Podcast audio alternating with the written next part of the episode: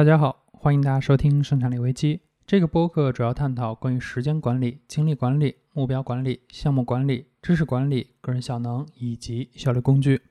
那么我这个节目呢，在停更了一年之久以后啊，终于又开始更新了。那此时正在录音的我呢，其实是写了一个脚本，正在后台跑代码。那在这个阶段中呢，我要盯着这个代码又没事干，所以说，嗯，那不如恢复我的播客的更新，来去介绍一些我最近的一些心得。那么这一期博客呢，叫“随心飞，是我自由”。那对于各位经常出去玩的同学来说，可能已经知道我要讲什么了。没错，就是航空公司的随心飞。那今年呢年初，大家都知道，二零二零年的疫年疫情啊，让这一年的航空公司可能不太好过。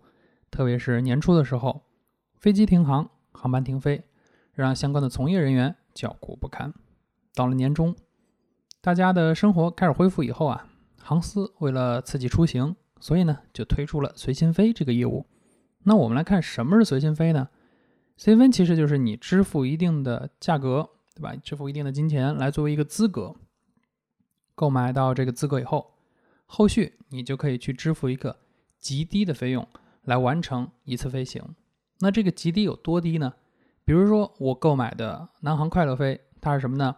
我支付三千六百九十九购买这样一个资格，后续在一定的时间内，我去飞南航的航线，每一次只需要支付五十块钱的基建费用就可以了。那这个呢，就是很典型的一个随心飞。当然，实际上呢，随心飞目前有非常多家，比如说像东航、包括南航、海航，还有春秋航空以及。各类的航司其实有非常多的这样的一些随心飞，大家可以去，如果你感兴趣，可以去搜，其实有非常多类。那对于我来说的话，我自己实际上就只买了两个随心飞，一个是在今年的八月份，我买了南航的随心飞，因为我 base 在深圳，所以南航随心飞呢可能会比较适合。另外一个呢是海航的随心飞。八月份的时候呢，我正在考虑从上一家公司离职。所以呢，我在想，嗯，那我离职以后可能会有一段时间没有事情干，那不妨呢，趁着这个时间，我可以出去看一看。所以呢，当时就买了随心飞。而十月份我又去买海航的随心飞呢，是因为我发现有随心飞真是太爽了。那我希望把这样的一个爽能够持续下去，所以呢，就又去买了这样的一个海航的随心飞。南航的随心飞我花了三千六百九十九买了这个资格。而海航的就贵一些，海航的是四千九百九十九。不过不同的是，南航的随心飞呢，其实只能用到今年的年底儿，然后一直到可飞的时间一直到二零二一年的一月六号。那这是到南航的。然后其实大家看到，那当你听到这一期播客的时候呢，我能够飞的时间呢，其实还就只剩下一个多月。但海航呢，它虽然贵，它贵一点，它的好处在于说，它的可用时间会更长。海航的随心飞呢，我可以一直飞到明年的六月三十号左右。虽然说中间可能春运期间被屏蔽掉了，你不能够在春运期间使用随心飞去飞，但其他时间依然很长。对于我来说，我觉得嗯也很不错，所以我就买了，对吧？那出现了随心飞以后，大家刚才也听到，它的形式是你支付一笔钱购买这个资格，然后剩下呢就是每次五十块钱，哎，感觉特别的不错，对吧？我在薅。航空公司的羊毛，对吧？但其实呢，大家如果仔细想一下这个事儿吧，不一定谁薅谁羊毛呢。啊，第一点是随心飞这个事儿吧，其实不适合所有人。因为我呢，其实是目前处在一个自由职业的状态，那我可能很多工作都是 remote，我并不需要去办公室坐班，所以呢，我就可以利用这样的一个优势，在任何地方去工作，对吧？我其实不一定非要在深圳写代码。我也可以去北京写代码，我也可以去哈尔滨写代码，只要把工作完成了，我并不需要一定非要在我当前的这个位置上。但可能其他人是没有办法这样完成的。那这个时候呢，航空公司就像我们去办健身卡一样，他要赌你买了这个资格，但是去不了。那对于我们绝大多数人来说，可能都还是需要去坐班的。那坐班的话，你就没有办法去解决这个。长时间的飞行问题，你可能一星期也只能飞这样的两趟，对吧？你可能周五或者周六出发，然后周日就要回，因为下周一还要回来上班。那对于这种情况下来说，那你可能说，OK，大部分时间你都不做，那航空公司的资格费，对吧？它就是赚了。那如果你就算做，对吧？那可能你还要加个班什么的，你只要做的次数不够，对吧？那航空公司还是赚。所以说，就资格费这个事儿上来讲呢，它其实和我们去健身房差不太多，对吧？赌你不去，只要你不去，航司就赚了。那么除此之外呢，还有另外一个事情，就是机票这个东西啊。它和我们坐高铁不一样，我们坐高铁呢是价格基本上是固定的，一个特定的里程，对吧？你看的是什么价？但是机票不一样，机票我们所看到的价格，我们平时买的价格都是打折后的价格。机票的原价其实非常贵，可能比如说三千、四千，但是我们买的时候可能都只要一千多或者是几百块钱，这是因为机票大部分时间都在打折。那对于航司来说，如果这个飞机上随心飞坐满了，他还想去赚钱怎么办呢？很简单，我只要机票把这个折扣相应的拉高一点，那我就可以从其他人身上把这笔钱赚回来。所以说，随心飞虽然可能看起来我们占了航空公司的光，但实际上可能航司其实也没怎么亏本，对吧？因为它其实可以有很多的方式来去把这笔钱再赚回来。所以从这个角度上觉得，我觉得这个事儿呢，其实对大家都好。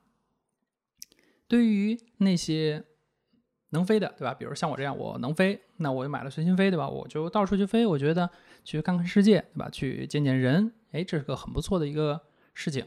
那对于航空公司来说，好，那我虽然在你这儿没赚到钱，但我相应的可以从别人那儿赚到钱，这个事儿好像也还行。虽然我们会发现啊，今年到了双十一的时候，出现了非常多的随心飞，对吧？各家都在推，甚至可能最近还会有一些新的随心飞出来。那如果你感兴趣，其实你也可以去看，对吧？那我们刚刚说了有这么随随心飞这么一回事儿，那其实随心飞呢，我也说了，它其实不适合所有人。那我觉得它适合谁呢？其实适合三类人。第一类人呢，就是我们说明确的自由职业者 （freelancer），对吧？那像我这样的，我们只要在互联网上把事儿给做完了，你不一定在那儿。那在这种情况下就无所谓，对吧？你想去哪儿去哪儿，你把事儿给我干完了，那就简单了。我今天在深圳写代码，明天呢，我到大理去写代码了，后天呢，我飞到兰州去写代码了，你管不着，对吧？在这种情况，哎，那就比较爽，对吧？你可以接着随心飞，经常到处出去看一看。那么另外一类呢，就是美食博主、旅行博主，因为对于他们来说，他们的工作就是我要到各个地方去看一看，我要去拍拍照，我要去录录视频。那么在这种情况下呢，借助随心飞，你可以一个更低的成本来完成你的工作。那过去你可能你要飞这么多地方，对吧？你要花非常多的钱，那你可能哎呀，我就花更多的时间，比如说我坐高铁过去之类的是吧？但是哎，有了随心飞，那我就直接坐飞机过去，成本呢也没有那么高。那这个时候呢，就觉得说，嗯，那还不错，很适合我，对吧？那除了这两类以外呢，我总结了一下，其实还适合一类人，就是要么是你的工作需要去很多的地方。因为很多咨询费它都会有一个限制，你去某一个地方只能去特定多少次。比如南航同一个出发地和目的地只能去两次，而海航呢同一个目的地出发地能去六次。那对于你需要经常工作去很多地方的人来说，买一个随心飞也不错。或者是说你的工作也不太需要你在某一个特定的地方的时候，你也可以买一个随心飞，对吧？到处出去看一看，也是个很不错的选择。那除了买随心飞以外呢？我觉得还有一些东西可以买，比如说，因为你随心飞的话，你出行的次数会更多。你既然有了更多的出行次数，你就可以考虑买一些机场的休息室的产品。那么当然，可能你的信用卡里面已经有了。如果你信用卡里面有了，那你就直接用信用卡的。如果没有呢，你也可以购买一些休息室的产品，它可以让你在随心飞之余，可以享受一些比较好的环境，可以让你整个飞行呢没有那么的累。好，那关于随心飞主要说的可能就这些。最后来说一下我自己的一些心得吧。那随心飞呢，我觉得，呃，最好能够表现我的一个心态就是随心飞是我自由。这句话呢，来自于 Keep 的自律使我自由，对吧？那这句自律使我自由，可能大家更熟悉。那对于我来说呢，就是随心飞使我自由。在过去的这一段时间里呢。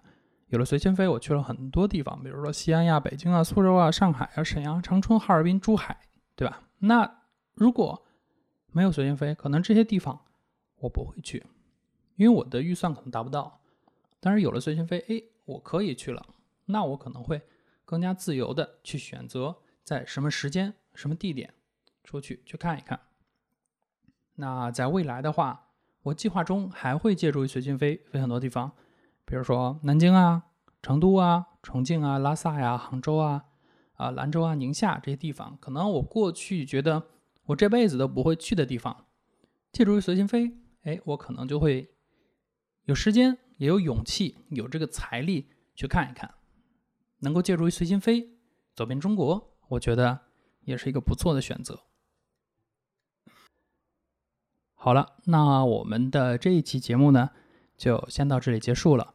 那在接下来几天，既然现在呢有一些时间呢，我觉得我们不妨就恢复更新。那可能这几天呢，我会比较频繁的去多更新几期内容。